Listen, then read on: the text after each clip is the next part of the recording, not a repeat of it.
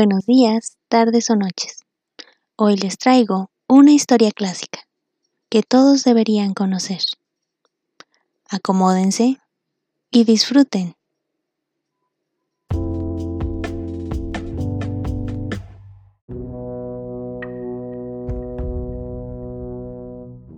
Manuscrito hallado en una botella de Edgar Allan Poe. De mi patria y de mi familia poco tengo que decir. Los malos hábitos y el paso de los años me alejaron de una y me hicieron extraño de la otra. Una considerable herencia me permitió tener una educación poco común y mi espíritu contemplativo me facultó para ordenar metódicamente todo ese saber, adquirido en mis primeros estudios. Más que ninguna otra cosa, las obras de los moralistas alemanes me proporcionaron infinitos deleites, no porque admirara su elocuenta locura, sino por el goce que, gracias a mis costumbres de un análisis riguroso, experimentaba al descubrir sus equivocaciones. Con mucha frecuencia se me ha reprochado la aridez de mi genio, se me ha acusado de falta de imaginación, como si de un crimen se tratara, y he sido famoso por el escepticismo de mis opiniones. Ciertamente me temo que una gran inclinación por la filosofía física haya teñido mi espíritu de uno de los defectos más corrientes de este siglo, es decir, la costumbre de relacionar las circunstancias, incluso las menos susceptibles de dicha relación, con los principios de esta ciencia. Por tanto, no hay persona menos expuesta que yo a dejarse llevar fuera de los severos límites de la verdad por los ignes fatui de la suposición. Ante el temor de que esta increíble historia que voy a contar se considere como el delirio de una cruda imaginación y no como la experiencia real de un espíritu para el que no existieron nunca caprichosas ensoñaciones, he considerado apropiado este preámbulo. Después de pasar muchos años viajando en el extranjero, en 1800 me embarqué en el puerto de Betavia, en la rica y populosa isla de Java, para pasear por el archipiélago de la Sonda Iba yo como siempre pasajero, ya que nada me impulsaba que ello fuera una intranquilidad nerviosa que me rondaba perseveramente. El nuestro era un hermoso barco de aproximadamente 400 toneladas. Había sido construido en Bombay y llevaba un cargamento de algodón, lana y aceite de las islas Laquedivas. También llevábamos a bordo cocos, cuerdas de fibra de coco, azúcar de palma y unas cajas de opio. El navío había sido torpemente estivado y por consiguiente navegaba mal lastrado. Nos hicimos a la mar con un viento muy ligero y durante muchos días navegamos a lo largo de la costa oriental de Java, sin más incidente que alterase la monotonía de nuestra ruta que el encuentro de algunos islotes.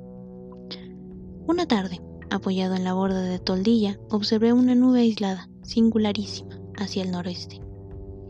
Era notable tanto por su color como por ser la primera que tuvimos ocasión de ver desde nuestra partida de Betavia.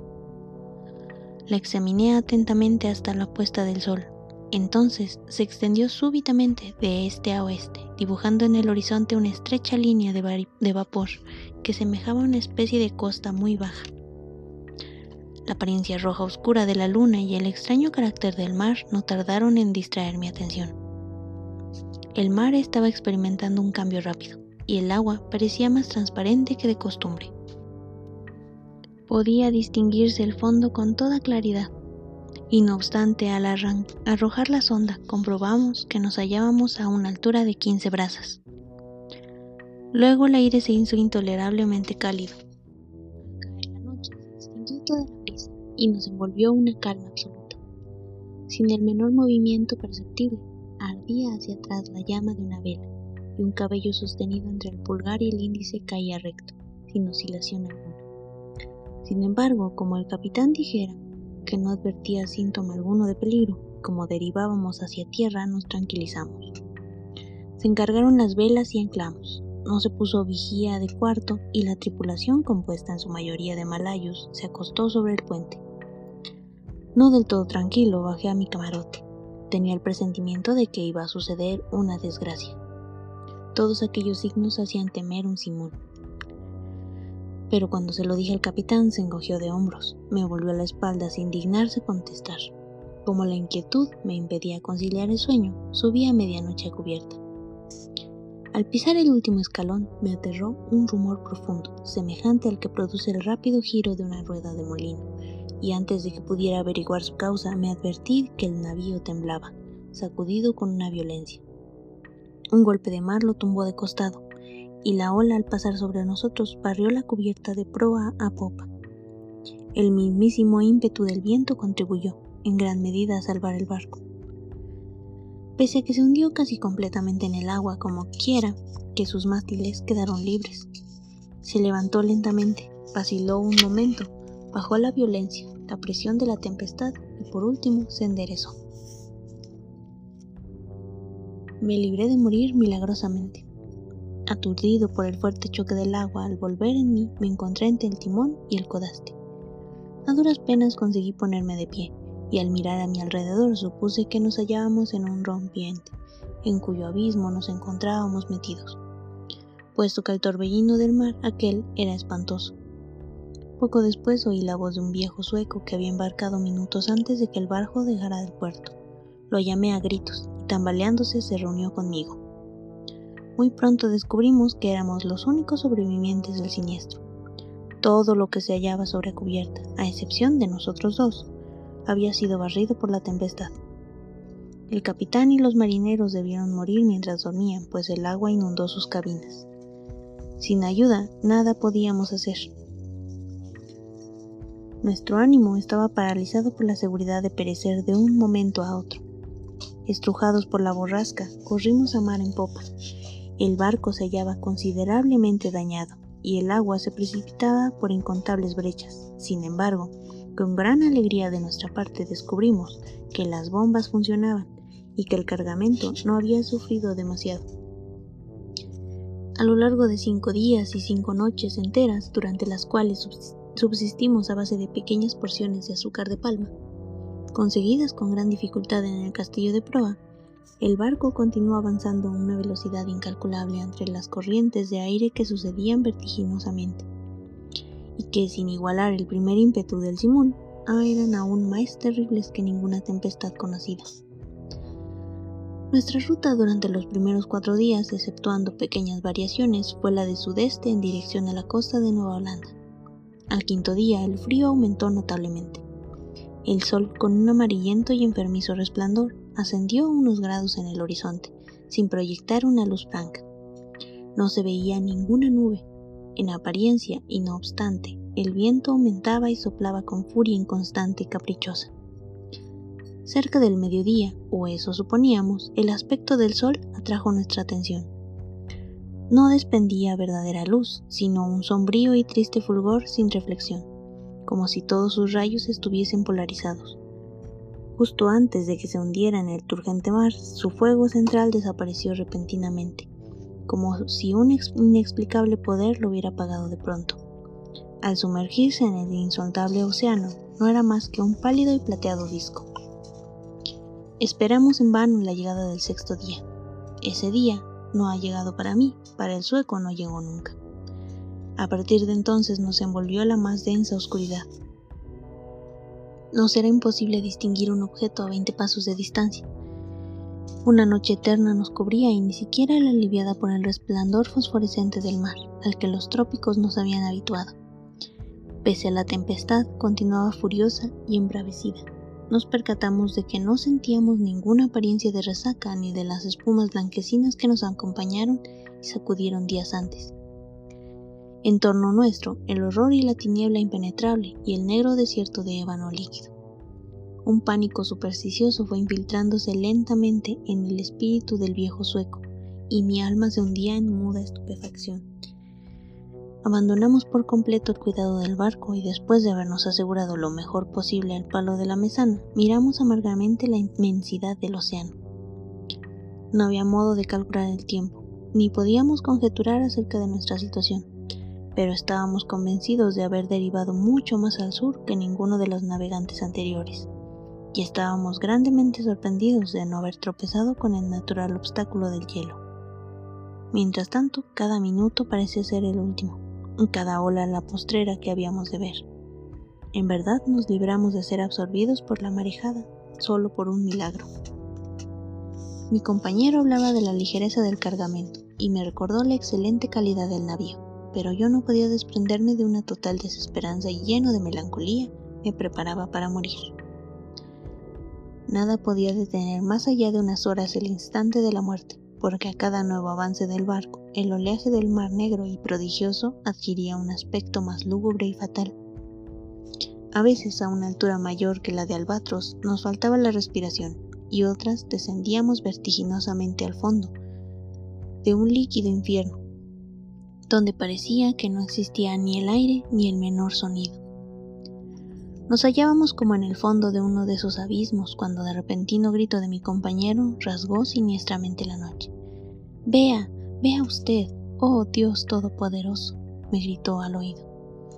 Mientras hablaba noté que una luz roja, de tristes y sombríos resplandores, flotaba sobre la vertiente del inmenso abismo en el que estábamos sepultados y dejaba caer sobre el navío un reflejo vacilante.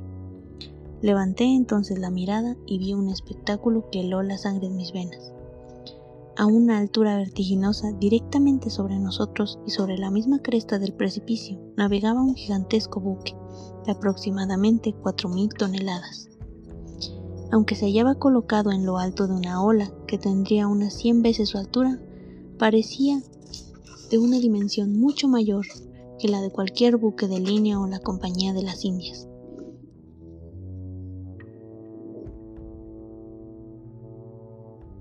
Su inmenso casco era de un negro muy profundo, no aclarado por ninguno de los habituales ornamentos de un barco. Una hilera de cañones de latón devolvía a la luz de innumerables faroles de combate que se balanceaban en el aprejo, la cual se reflejaba en sus superficies pulidas. Pero lo que más nos asombró y llenó de horror fue verle navegar con las velas desplegadas en medio de aquel mar sobrenatural e ingobernable. Durante un momento de supremo horror, Vaciló sobre el abismo, luego tembló, se inclinó y finalmente se deslizó por la pendiente. No comprendo cómo, en ese instante tuve sangre fría para dominar el espanto. Retrocediendo lo más que pude, esperé imperturbable la catástrofe que debía aplastarnos. Nuestro barco había dejado de luchar y se iba hundiendo lentamente de cabeza hacia el mar. En consecuencia, el gigantesco y misterioso buque chocó con esta parte del nuestro que se hallaba allá bajo el agua dando como resultado inevitablemente en el que mi cuerpo fuera lanzado bruscamente entre el cordaje de su alboladura. Cuando caí, el buque tuvo un momento de reposo, luego viró rápidamente y quizá por ello que produjo la confusión natural, hizo que mi presencia pasara inadvertida para la tripulación. Sin gran dificultad escapé por la escotilla principal sin ser visto y pude ocultarme en el rincón más apartado y oscuro de la cala. No sabría decir por qué lo hice me introdujo a ello un vago sentimiento de temor que se apoderó de mi espíritu en cuanto vi a los nuevos navegantes. No recuerdo a raza ninguna que presente aquellos caracteres de rareza indefinible y que provoque tantos motivos de recelo y aprensión. Apenas me hube ocultado, oí un ruido de pasos. Un hombre pasó frente a mi escondite. No, tuve, no pude ver su cara, pero sí observa su aspecto general. Tenía las trazas de un ser viejo y endeble, sus rodillas se doblaban bajo el peso de los años y su cuerpo sacudíase con un constante temblor. Con voz débil y cascada murmuraba para sí mismo algunas palabras de una lengua incomprensible, mientras se afanaba en un rincón, revolviendo en una pila de instrumentos de formas singulares y cartas marinas bastante estropeadas. Su gesto y ademanes era de una extrañeza mezclada de la torpeza de una segunda infancia y de la solemne dignidad de un dios. Al cabo de un momento volvió a cubierta y no lo volví a ver. Se ha apoderado de mi alma un sentimiento que no puedo definir. Una sensación que resiste al análisis, que no encuentra traducción posible en las voces del pasado, y cuya clave me temo mucho no poder descifrar en lo porvenir. Para un espíritu como el mío, esta última consideración es un auténtico suplicio. Nunca sé que nunca podré revelar la verdadera significación de mis ideas. Sin embargo, en cierto modo, es lógico que estas ideas resulten indefinibles, puesto que brotan de fuentes inéditas en absoluto. Un nuevo sentido, una nueva entidad, ha sido incorporada a mi alma. Hace mucho tiempo que pisé por primera vez la cubierta de este barco terrible y los rayos de mi destino, según creo, se concentran cada vez más. Oh, seres incomprensibles. Sin percatarse de mi presencia, pasan a mi lado sumidos en meditaciones cuya naturaleza me es imposible adivinar. Sería una locura de mi parte ocultarme a ellos porque no pueden verme. Hace un momento pasé ante el segundo de a bordo, poco antes me aventuré hacia el camarote del capitán, en donde conseguí medios para describir lo que antecede, y seguirá a esto. Tengo la intención de continuar este diario de cuando en cuando. Es muy probable que no encuentre ocasión alguna de transmitirlo al mundo, pero al menos lo intentaré.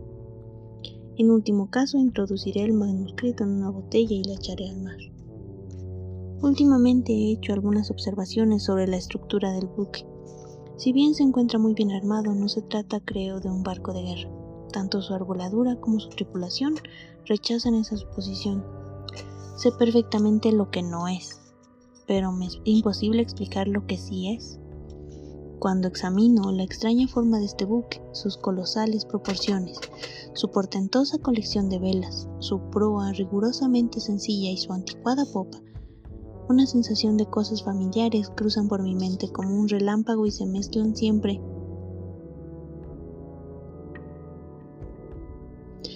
a estas sombras flotantes de la memoria, el inexplicable recuerdo de antiguas crónicas extranjeras y de siglos muy pretéritos. He estado examinando el maderamen del buque. Está construido con un material completamente desconocido para mí. Hay algo en esa madera que me parece inadecuado para el uso al cual ha sido destinada. Me refiero a su gran porosidad considerando independientemente del desgaste natural resultado de una larga navegación por esos mares y de la podredumbre de la vejez. Tal vez parezca pueril la observación que voy a hacer, pero me parece que esa madera tendría todas las características del roble español, si éste pudiera ser dilatado por medios artificiales. Releyendo la frase anterior, viene a mi memoria el curioso apotema de un viejo lobo de mar holandés. Es seguro, decía siempre que dudaba de su veracidad tan seguro como que hay un mar donde engorda el barco como el cuerpo viviente de un marino. Hace aproximadamente una hora tuve la audacia de deslizarme entre un grupo de individuos de la tripulación. No me prestaron ninguna atención, y aunque situé justo en medio de ellos, todos parecían ignorar completamente mi presencia. Al igual que vi la cala por primera vez, todos tienen el aspecto de hombres viejísimos. Sus rodillas temblaban débiles, la decrepitud había encorvado su espalda, la rugosa piel zumbaba el viento. Sus voces eran cascadas y opacas, sus ojos centellaban con lágrimas seniles y sus grises cabellos ondeaban atrozmente con la borrasca. En torno suyo, en cada parte de la cubierta, se hallan esparcidos instrumentos matemáticos de forma antiquísima y de empleo desusado. He hablado antes de la curvatura del ala del trinquete. Desde entonces, el barco navegando con las alas desplegadas al viento, continuaba su terrible curso hacia el sur, agitado y zarandeado por el más aterrador infierno de agua que haya podido imaginar nunca la mente humana. He abandonado la cubierta ya que es imposible permanecer en ella, aunque la tripulación no parece sufrir lo más mínimo. Considero un milagro de milagros que el mar no nos haya tragado para siempre. Seguramente estamos condenados a bordear continuamente la eternidad, sin hundirnos de forma definitiva en el abismo.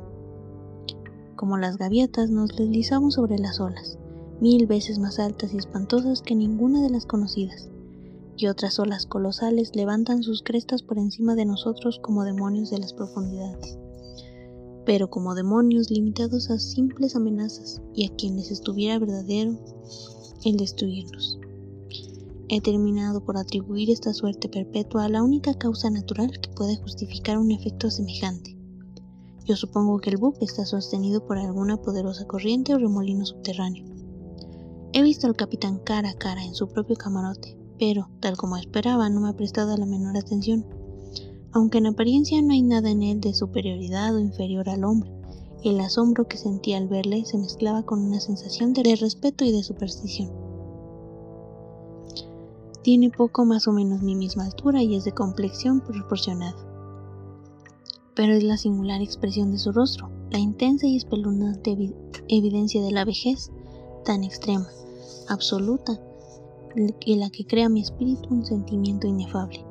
Su frente, aunque poco rugosa, parece llevar la huella de un millar de años.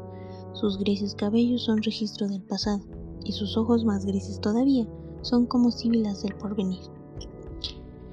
El suelo de su camarote está cubierto de extraños volúmenes sin folio con cartoneras de hierro, instrumentos científicos casi hechos polvo y antiguos mapas de un estilo totalmente olvidado.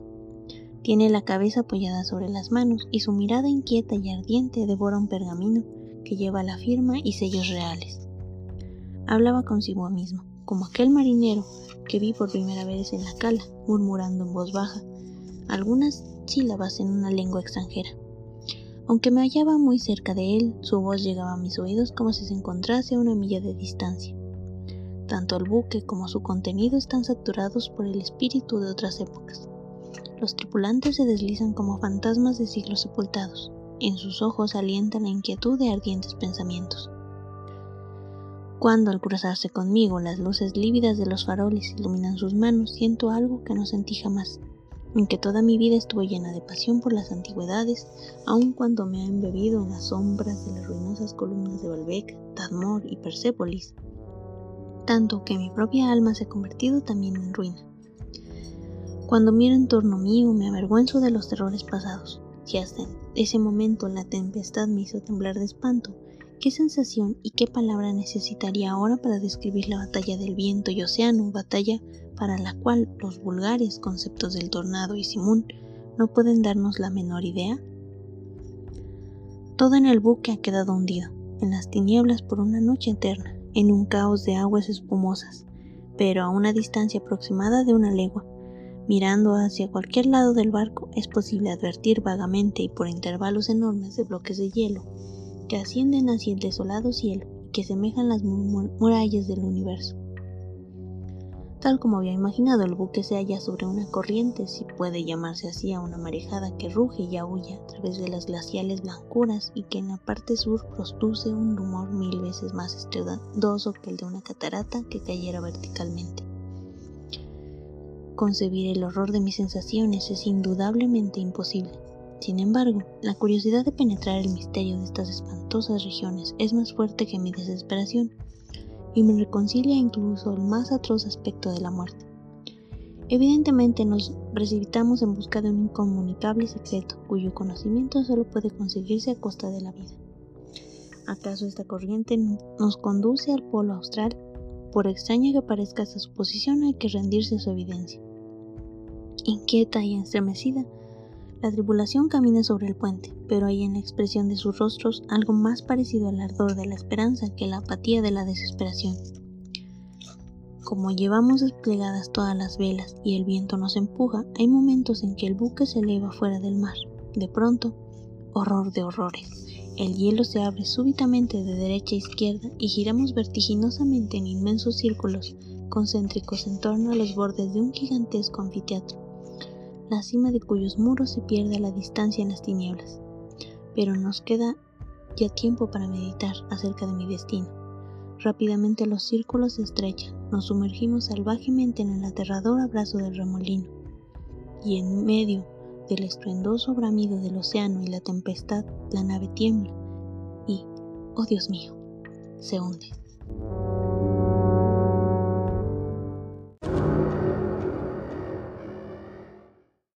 Y bien, ¿qué les pareció? Espero haya sido de su agrado. Gracias por escucharnos. Si deseas conocer un poco más acerca de mis gustos, puedes seguirme en mi Instagram, también en TikTok, en YouTube y por supuesto en mi blog personal. Todos con el nombre El Librero de Beth. Muchas gracias y nos vemos la próxima.